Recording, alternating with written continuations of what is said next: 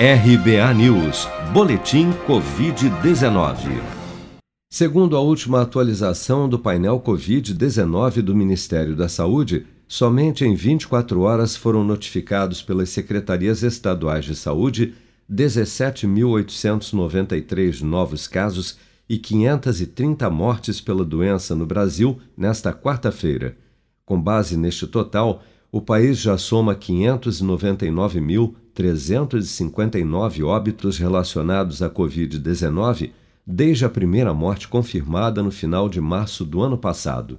Segundo dados oficiais, das mais de 21 milhões de pessoas já infectadas pelo novo coronavírus no Brasil, 362.672, ou 1,7% delas, ainda seguem internadas ou em acompanhamento pelos órgãos de saúde em todo o país. Até esta quarta-feira, 148.722.407 pessoas, ou 70,2% do total da população do país, já haviam recebido a primeira dose de vacina contra a Covid-19, sendo que destas, 96.712.808, ou 45,7% dos habitantes do Brasil, também já foram imunizados com a segunda dose ou dose única contra a doença. Com 46,8% da sua população totalmente imunizada com as duas doses ou dose única contra a Covid-19, a cidade de Duque de Caxias, no Rio de Janeiro,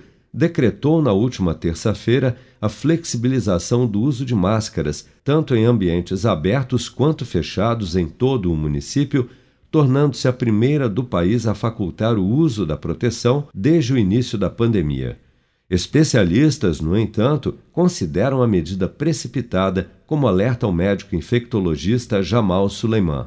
A condição para você suspender o uso de máscara é, implica na análise de vários dados. Não é simplesmente um achismo, sob pena da gente retomar tudo aquilo que a gente vivenciou no correr do ano passado até a metade desse ano. Então, a primeira coisa que tem que ser considerada é a taxa de circulação do vírus na comunidade. Então, se, que é aquele famoso R0. Então, se essa taxa de circulação é pequena, é, dá para você suspender o uso de máscara. O que precisa ser levado em consideração aqui é que esse não é o único parâmetro. Então, você tem taxa de ocupação de leitos, é, número de pessoas que morrem, é, a, a, variante que circula naquela determinada população, as condições é, é sociais que essa população vive, para daí sim você tomar uma decisão de tamanha envergadura. Então, o que eu imagino neste momento é que ainda não é hora da gente suspender o uso de máscara e meu, minha recomendação é que as pessoas não sigam esta recomendação, que elas continuem usando as máscaras até que a gente tenha uma segurança muito maior, principalmente nessas cidades onde a aglomeração é um fenômeno corriqueiro. Eu tenho dito, ponto de ônibus é um ponto de aglomeração em área aberta. Então, é, quem circula pela cidade e vive essa cidade sabe como é que esse processo ocorre.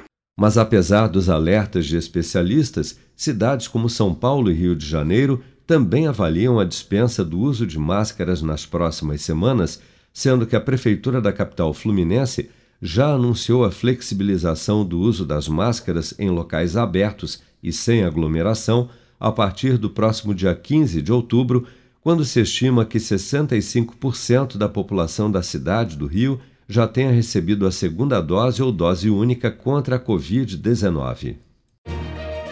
Com produção de Bárbara Couto, de Brasília, Flávio Carpes.